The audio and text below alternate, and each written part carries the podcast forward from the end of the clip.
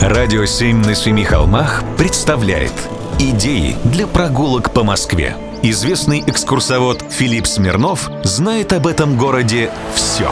Прогулки со Смирновым. Здравствуйте. В конце 19 века в селе Богородском на месте небольшой чулочной фабрики Гучесона открылось новое резиновое производство – его открыло Московское товарищество резиновой мануфактуры, основанное акционерами Поляковым, Гевартовским и Редером. Завод стал выпускать шланги, пожарные рукава, детские игрушки, ремни, кольца, разные галантерейные и хирургические предметы.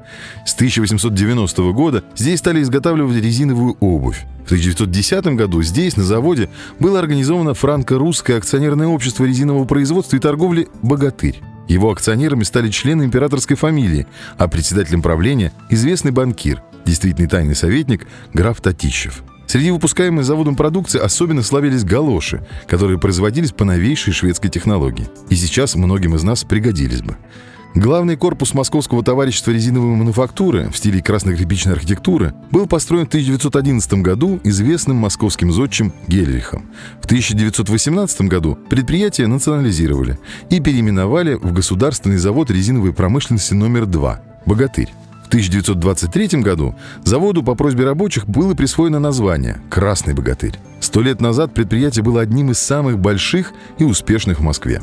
Красный богатырь производил те самые резинотехнические товары – галоши, гамаши, резиновые сапоги, ботфорты, резиновые лодки, презервативы, когда их можно было продавать, одежду для рыбаков, как обычных, так и для тех, кто трудился на Крайнем Севере.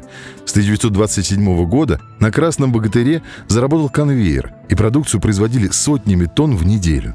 Помимо гражданской продукции, завод производил и секретную амуницию. В отдельных цехах с особым доступом выпускались военные и гражданские противогазы. Объемы были просто гигантские. И противогазы с логотипом Красного Богатыря долго встречались на складах не только Советского Союза, но и Латинской Америки и Африки. Вокруг завода был постепенно выстроен рабочий городок с зданиями, решенными в стиле конструктивизм. Особенно в застройке района выделяется авангардная пожарная каланча, тоже ставшая наряду с краснокирпичным богатырем визитной карточкой Богородского.